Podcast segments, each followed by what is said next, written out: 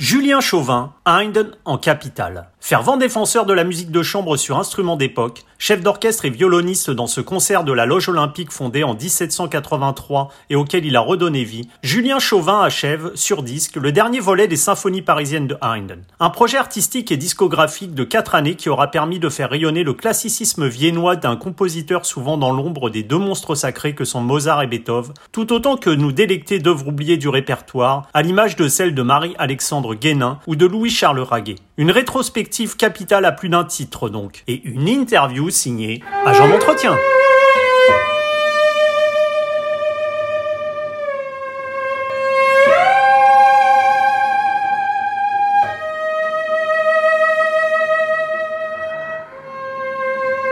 Julien Chauvin, bonjour. Bonjour. Très tôt, lors de votre parcours musical, vous avez été attiré par euh, ce souhait de jouer sur des, des, œuvres, en fait, sur des instruments d'époque. Qu'est-ce qui vous a orienté vers cet esprit, disons, baroque? Et était cela une volonté de quelque peu remonter le temps pour revenir à la véritable jeunesse de l'œuvre? Bah, en fait, moi j'ai une j'ai une éducation. Mes parents m'emmenaient à des concerts euh, tout à fait euh, normaux, romantiques, disons, de l'orchestre de Paris, euh, dès, à partir de, de quand j'avais 5-6 ans. donc j'avais plutôt une culture, disons, de l'orchestre moderne. C'est vrai que quand j'ai eu 14-15 ans, j'ai été vraiment vraiment touché par certains enregistrements de, de Fabio Biondi et puis des rencontres avec des musiciens, avec Patrick Bismuth, avec Jérôme Pernaud, qui m'ont un peu mis la puce à l'oreille, euh, dirigé un peu mon intérêt vers euh, vers les, les, répertoires anciens et donc la pratique des instruments anciens. Et euh, très vite après, ça ça a modifié un petit peu mon parcours de vie, enfin mon, mon, parcours, mon parcours pédagogique. Et du coup, je suis je suis parti étudier à l'étranger en Hollande qui est aussi un des berceaux de, de la musique euh, de la musique mmh. baroque et, où j'ai pu vraiment me confronter avec tous ces répertoires euh, et tous ces tous ces gens euh, qui ont qui pratiquaient la musique ancienne. Le chef euh, Alain Altinoglu que j'ai interviewé récemment me disait que après avoir dirigé justement pour lui Don Giovanni sur des instruments d'époque, il me disait qu'en dirigeant sur des instruments d'époque, on est confronté à des problématiques que l'on rencontre plus aujourd'hui des problématiques par exemple liées à la conception même des instruments, par exemple entre un hautbois à deux clés et un hautbois moderne. Est-ce que ce sont là des, des paramètres qu'il faut prendre en compte et donc qui modifient la manière de, de diriger une œuvre Disons que moi, j'ai, euh, je sais pas, euh, Alain, il, il, navigue entre en effet orchestre moderne et puis parfois des orchestres sur instruments anciens. Mmh. Nous, nous, comme on est uniquement sur des instruments anciens, c'est évidemment, ça fait partie de notre de notre conception. On, on joue avec euh, les qualités et les défauts des instruments qu'ont connu Mozart, les instruments qu'ont connu Bach, euh, ou Handel, euh, ou bien Berlioz plus tard. Euh, donc chaque instrument, chaque période a, a, des spécificités et donc des couleurs, euh, des couleurs bien particulières. Et c'est vrai que ça, ça, aide à comprendre une œuvre, évidemment, quand on utilise des instruments qui sont qui appartiennent à une période. La parution du, du dernier volume de l'intégrale des symphonies parisiennes de Hind avec le concert de la Loge, c'est une page de, de quatre années, je crois, qui se tourne.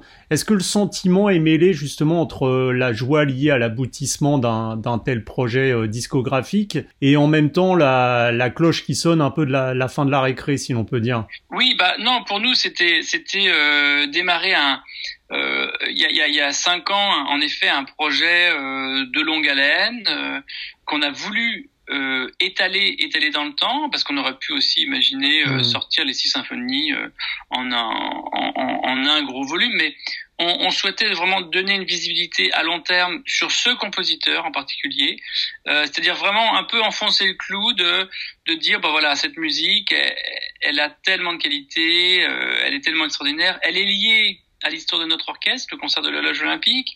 On, on, veut la, on, veut la, on veut la confronter avec des œuvres et des compositeurs euh, parisiens, mmh. ce, qui, ce, qui, ce qui me semblait être un éclairage assez original pour, pour mettre en regard les symphonies parisiennes de Haydn avec d'autres voilà, compositeurs venus d'Italie, venus de, de France, euh, enfin venus d'Allemagne, pardon, venus d'Angleterre, euh, faire leur vie, euh, leur vie musicale à Paris. Et évidemment, c'est une, une, grande joie, mais ça nous permet de rebondir après sur, sur d'autres projets, et, et, et c'est le cas. Comme vous l'expliquiez, vous avez enregistré donc ces symphonies les unes après les autres plutôt que d'en faire une seule intégrale.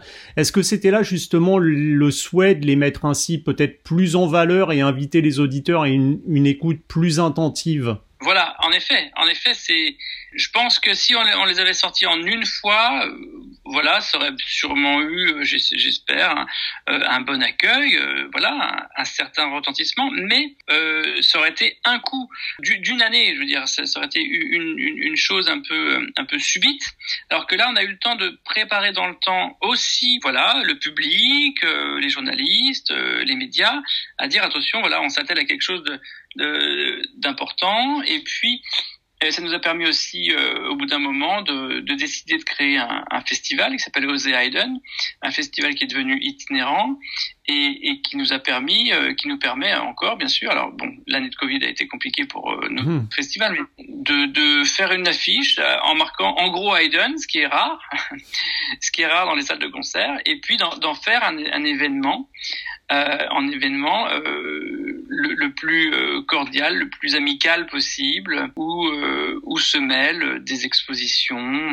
des conférences, des tables rondes, des concerts bien sûr, de la musique de chambre, de l'orchestre et, et, et, redonner un petit peu euh, une meilleure image de ce compositeur qu'on adore. Hum, c'est ça, vous le disiez, faire rayonner donc Hind en, en, en, grand sur une affiche, parce que tout génial que puisse être Hind, il est souvent entre guillemets le, le mal aimé du triumvirat qui constitue avec euh, que Mozart et Beethoven. Ce projet euh, symphonique, c'était, je suppose aussi le souhait de redorer entre guillemets quelque peu le blason de ce compositeur un peu trop dans l'ombre à votre goût? Oui, c'est-à-dire que euh, Haydn n'a pas de mythe comme l'empoisonnement de Mozart ou la surdité de Beethoven. Il a autant de qualités. Est-ce qu'il est aussi bien connu? Je, ne pense pas que les deux autres. Il a des qualités très différentes des deux autres et vraiment c'est ce que je voulais mettre en valeur, c'est ce que je voulais souligner, c'est que c'est un compositeur qui son génie recèle dans, plein de détails, euh, d'écriture, d'orchestration, et ça c'est extrêmement important. On retrouve dans, cette intégrale des, symphonies parisiennes euh, à chaque fois donc euh, dans chaque euh, disque un, corpus qui nous explique justement l'œuvre, nous éclaire. Est-ce qu'il est justement très important à vos yeux, au-delà du plaisir auditif, d'informer l'auditeur, de, de lui créer une sorte de entre guillemets ah, absolument, c'est ce que je pense. C'est que euh, contrairement à Mozart, dès qu'on joue deux notes de Mozart, il bah, y a rien à dire parce que la musique est là, le génie mélodique de Mozart est là, il y a rien à faire. Tandis que Haydn, je pense qu'il y a un certain travail presque pédagogique, didactique avec le public, euh, et c'est ce qu'on fait aussi d'une autre manière dans nos disques, dans les livrets des disques. Mmh. On prend vraiment le temps de demander à des, à des musicologues, à des historiens d'écrire sur Haydn, d'approfondir le, le, sujet. Et, et, pour moi, ça m'a aussi permis de, de présenter toujours euh, toujours plus les œuvres de Haydn au public, euh, de leur raconter des histoires et de présenter les œuvres. Et ça, c'est très important pour Haydn. Au niveau euh, donc des nuances, des couleurs, des articulations, du tempo, est-ce qu'il faut euh, interpréter en, fonction du, manuscrit dont on dispose en suivant la plus petite indication euh, notée par, le compositeur, ou est-ce qu'il faut parfois justement dans dans souci d'interprétation, savoir quelque peu sortir du texte? La, question du texte, elle est, elle, est, elle est presque infinie, mais déjà, on a la chance d'avoir certains manuscrits de Haydn. Hein, pas tous pour les symphonies parisiennes, mais euh, une grande partie. La, Reine a été perdue, sauf la première page. Les autres, elles sont disséminées entre Paris, euh, Washington euh, et, la Suisse. Mais les manuscrits de Haydn sont parfois écrits un peu à la hâte.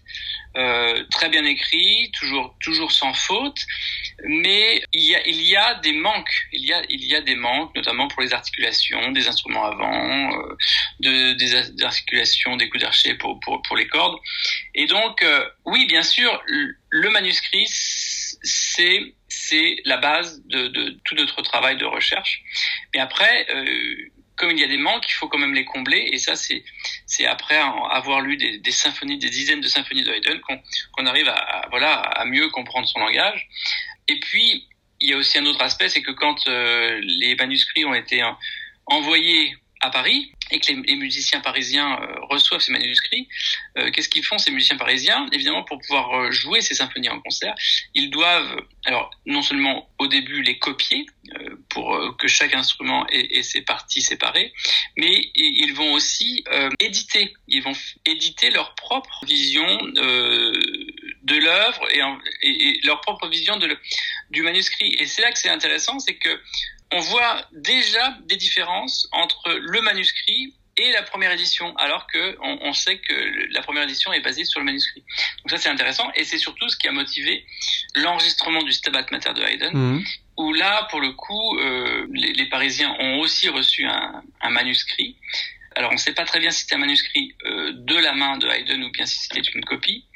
Toujours est-il que euh, dans l'édition du Stabat Mater parisienne de la fin du XVIIIe siècle, il y a beaucoup, euh, beaucoup de changements et, et, et d'annotations euh, très différentes par rapport à, disons à l'édition l'édition viennoise. Donc ça, ça, nous a vraiment posé question et c'est ce qui a motivé euh, le fait qu'on enregistre cette version, mais d'une manière parisienne, comme si, comme si euh, on se mettait à la place des Parisiens euh, à la fin du 18e et qu'on se disait bon ben voilà, on reçoit une œuvre d'un compositeur viennois, mais en, en fait, bah, on l'interprète avec nos propres outils, notre manière de, de parler le, le latin, la française et, tout un tas d'autres choses. Le, le, quatrième volume des, des symphonies parisiennes nous, nous électrisait avec cette magnifique symphonie numéro 87. Ce nom l'impatiente que vous lui avez donné d'ailleurs. Était-ce le souhait de, de mettre en évidence le caractère presque survolté de cette symphonie, tout en mettant également en situation l'auditeur afin qu'il se trouve dans une posture d'écoute imagée? Alors, dans les symphonies parisiennes, il y a trois symphonies qui ont des noms et trois qui n'en ont pas. C'est un peu injuste, mais, mais c'est comme ça. Et, il se trouve que c'est vrai que dans l'univers, euh, dans l'imaginaire, plutôt du, public, une symphonie qui a un nom a plus d'impact qu'une symphonie qui porte un numéro. Euh, une, une, symphonie qui a un numéro, elle est beaucoup plus anonyme, euh, même si on va lui dire elle est en telle tonalité ou bien euh, c'est la numéro 88 ou 63. C'est vrai que c'est un peu c'est un peu anonyme. Donc j'ai voulu réveiller un petit peu l'imaginaire du public, non pas qu'il soit endormi, mais en tout cas d'essayer de, faire qu'il y ait une révélation chez eux euh, au moment de l'écoute d'une symphonie de Haydn, de voir comment ils, l'entendaient, ce qu'ils entendaient, est-ce qu'ils entendaient des histoires, est-ce qu'ils est-ce qu'ils arrivaient à mettre un titre sur, sur une œuvre, même si c'est une œuvre qui a quatre mouvements, euh, et donc c'est pas évident de forcément trouver une continuité dans tout ça. Et c'est ce qui a motivé voilà ce, les, la, la, recherche de surnoms pour ces symphonies qui, auxquelles il en manquait. Vous avez joué euh, Julien Chauvin euh, Haydn en, en, quatuor, mais également entre guillemets en, en symphoniste. Comment est, est, née votre passion pour ce compositeur? C'est une bonne question. Euh, pourquoi Pourquoi Haydn euh, Je crois que j'ai des souvenirs euh, quand j'étais justement encore lycéen où avec quelques musiciens on faisait de la musique au lycée pour le plaisir et ce qui nous tombait sous la main c'était en effet des quatuors de l'opus 64 de Haydn ou, ou de l'opus 20, de l'opus 33 et et une musique, je sais pas, qui m'a toujours euh, parlé, qui m'a toujours passionné, euh, parce que euh, dans un certain parfaite dans un certain sens, parce que les harmonies telles qu'elles étaient écrites sonnaient vraiment de manière luxuriante et puis après, bah voilà, c'est un computer qui nous a jamais quitté. Euh, il y a eu son anniversaire en 2009. Alors on avait déjà travaillé euh, euh, sur plein de programmes, sur sur la diversité de son œuvre hein, symphonique. Euh, donc euh, voilà, c'est venu de manière assez naturelle. Euh, Jean Eflamme Babouzet a, a, commencé lui, lui aussi, enfin sa, sa, carrière musicale discographique avec Haydn pour cause de dystonie, donc il pouvait pas jouer Bartok, donc il s'était ah replié sur Haydn, et en fait il est tombé lui aussi amoureux de ce compositeur. Et il me disait ce que ce que j'attends d'un compositeur ou même d'un interprète, c'est qu'il me fasse m'émerveiller sur la beauté ce qu'il a pu écrire, et cela même s'il s'agit d'une œuvre que je connais sur le bout des doigts. C'est ce que je retrouve par exemple dans la musique de Haydn. J'ai toujours cette impression qu'il essaye de m'en mettre plein la vue. Est-ce également cette impression que vous avez, vous, en, interprétant Hind Plein la vue, je sais pas. Euh, c'est un compositeur qui, qui devait euh, se renouveler, qui devait chaque semaine, pour son prince, euh, écrire des choses nouvelles. Il avait certes un orchestre à sa disposition, mais il devait fournir des choses, il devait changer le packaging toutes les semaines, les mêmes, le, même outil hein, ou le même produit, disons, euh, il, il, devait il devait changer les couleurs, il devait changer euh, et ça ça euh, c'est extraordinaire parce que dans, dans quand on regarde l'évolution de ces symphonies, euh, en effet, il, il, combine les instruments de manière euh, différente à chaque fois. Les formes, c'est pareil. À un moment, il y a, une grande influence de la période de Sturm und Drang. Euh, et puis, euh, c'est voilà, c'est un, coloriste il travaille sur la forme, euh, sur les cellules, comme, aucun, compositeur ne l'a fait. Et ces, six symphonies donc dites parisiennes ont été une commande justement passée par le concert de la Loge Olympique à Haydn. Et étonnamment ce qui peut paraître assez paradoxal, c'est que je crois que Haydn, lui, n'est jamais venu à Paris. Non, non, Haydn, à la différence de Mozart, euh, qui est venu deux fois, euh, Haydn n'est jamais venu à Paris. Le concert de la Loge Olympique a commandé donc euh, ces six, enfin ces six œuvres, ces six qui sont devenues six symphonies parisiennes. Et puis quelques années plus tard, 1788-89, le concert de la Loge Olympique commande encore trois œuvres à Haydn et ce seront les ce seront les symphonies 90, 91 et Oxford. Hmm. Et les, les, les, symphonies de Haydn invitent vraiment quand même au, bonheur. On a ce sentiment, dont, un bonheur dont on a vraiment besoin en cette période de pandémie qui dure maintenant depuis, un, depuis un an. Comment vous expliquez qu'elle soit euh, finalement si peu jouée par les différents orchestres et donc assez peu mise en avant et à l'honneur quand même? Elles ont été beaucoup jouées par le passé. Des œuvres qui ont été beaucoup jouées. Peut-être que quand elles ont été euh, redécouvertes par certains euh, musiciens, chefs d'orchestre à la fin du XXe siècle sur instruments anciens, les, orchestres sont euh, modernes, disons, se sont sentis peut-être un peu privés de, ce répertoire, et donc les symphonies ont été un peu délaissées. Mais il y a tout à fait, tout à fait un travail à refaire, même sur instruments modernes, pour mieux comprendre les tempi qui étaient peut-être envisagés par Haydn, le, le type d'articulation, le type, de, la manière d'attaquer les notes, la manière de les laisser se euh, mourir. Tout, tout, ça, c'est des choses qu'on peut encore absolument travailler, euh, même sur des orchestres avec des orchestres modernes. Diriger l'orchestre en, en, étant euh, premier violon, était-ce un souhait de revenir à ce que l'orchestration était au, XVIIe ou au XVIIIe siècle? Bah, Disons que c'est pas un souhait absolument historique, musicologique. C'est plutôt c'est une chose encore une fois naturelle. Il y a des choses qu'il est bien de diriger debout. Oui, c'est vrai qu'à l'époque, c'est encore dirigé soit du clavecin, soit mmh. euh, du violon, soit du premier violon. Euh, ça marche bien comme ça. Euh, les musiciens euh, ont, ont, ainsi une grande indépendance, une grande responsabilité aussi. Tous les pupitres sont sont encore plus responsables de leur de leur partie. Donc euh, c'est quelque chose qui, qui me convient très bien. On, on l'a dit, Julien Chauvin, dans dans, dans ces symphonies de Haydn, vous avez aussi mis d'autres œuvres et le fait justement de mettre en lumière des, des compositeurs méconnus ou oubliés comme Marie-Alexandre Guénin ou Louis-Charles Raguet comme vous le faites dans ces six symphonies. Est-ce là aussi, d'après vous, la mission du musicien, sortir un peu des sentiers battus dans un monde de la musique classique qui, malgré un répertoire si large, tourne presque toujours autour des mêmes œuvres? Oui, oui, oui, ben ça, ça, fait partie absolument de, en tout cas, de ce que j'ai envie de faire. Euh, c'est une mission, oui, c'est une mission. Euh, on a un répertoire français à défendre. Le répertoire français de la fin du XVIIIe siècle, il est quasiment pas défendu. Euh, quand on parle de ces compositeurs que vous mentionniez, de, de Rigel, de Sacchini, de, de Piccini, même si c'est des Italiens qui sont venus à Paris, euh, de Gluck. oui, bien sûr, il y a des choses qui sont faites, mais il y a encore un gros travail et, et c'est pour ça que ça me semblait intéressant de pouvoir les associer à Haydn, parce que Haydn était la, la, la, la grande figure, figure du génie musical à la fin du XVIIIe siècle.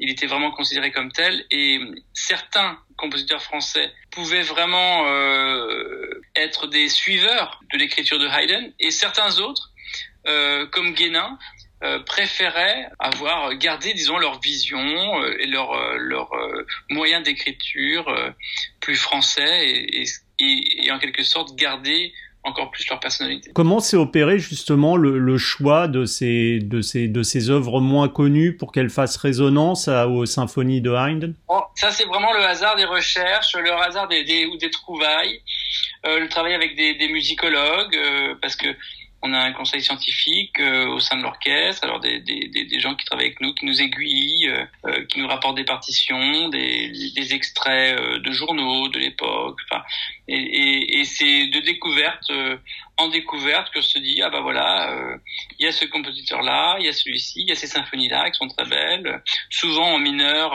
elles ont quelque chose de, particulier donc c'est un peu comme ça que ça s'est fait. Et est-ce qu'on peut dire que dans votre démarche musicale de manière alors là globale, est-ce qu'elle est un souhait de, de, donner un peu les clés à la jeune génération afin de découvrir le monde de la musique classique au travers de diverses formations qui vont de, de l'opéra, la musique de chambre ou encore à l'orchestre. Oui, oui, je pense que là c'est c'est une bonne manière en tout cas euh, de ne pas découvrir les œuvres d'une manière euh, figée, mais mais de aussi historiquement, c'est important, sociologiquement, de de voir euh, ce qui se passait dans un pays comme la France à la fin du XVIIIe siècle, quand voilà, on mettait côte à côte des compositeurs venus d'Italie, de France, pardon, d'Italie, d'Allemagne, euh, je le disais d'Angleterre, de voir comment ces compositeurs se retrouvaient et comment ils, ils partageaient un peu leur, leur style musical. C'est fascinant et pour les jeunes générations, je pense qu'il y a beaucoup à prendre. Écoutez, Julien Chauvin, merci beaucoup euh, pour cette interview et puis euh, à bientôt pour, on espère, ces symphonies en concert lorsque les concerts seront à nouveau possibles. Avec grand plaisir, merci beaucoup. Merci beaucoup Julien, au revoir. Au revoir.